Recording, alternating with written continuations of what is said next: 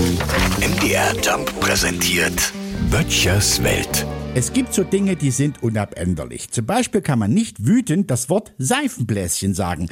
Und genauso wenig fällt es einem schwer, nicht zu schmutzeln, zumindest aber nicht wenigstens ein Bild im Kopf zu haben, wenn ich sage, die Sendung mit der Maus. Na? Na? Heute vor 51 Jahren kam die Sendung mit der Maus ins Fernsehen. Jawohl. Klugscheißer werden jetzt natürlich sagen, nein, das stimmt nicht, weil 1971 starteten doch schon die Lach- und Sachgeschichten. Ja, das mag ja stimmen.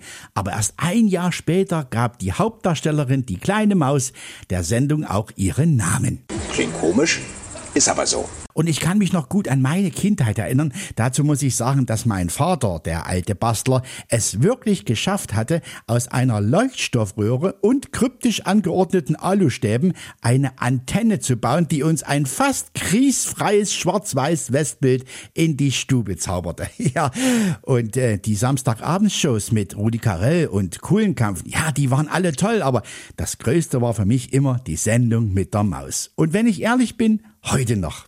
Okay, ich schalte sicher nicht mehr gezielt ein, wenn sie irgendwo läuft, aber ich seppe auch nicht weiter, wenn sie irgendwo läuft. Und das tut sie hoffentlich noch sehr lange. Ich sage immer, lieber 100 Folgen von der Maus als eine vom Dschungelcamp, oder? Böttchers Welt. MDR Jump macht einfach Spaß.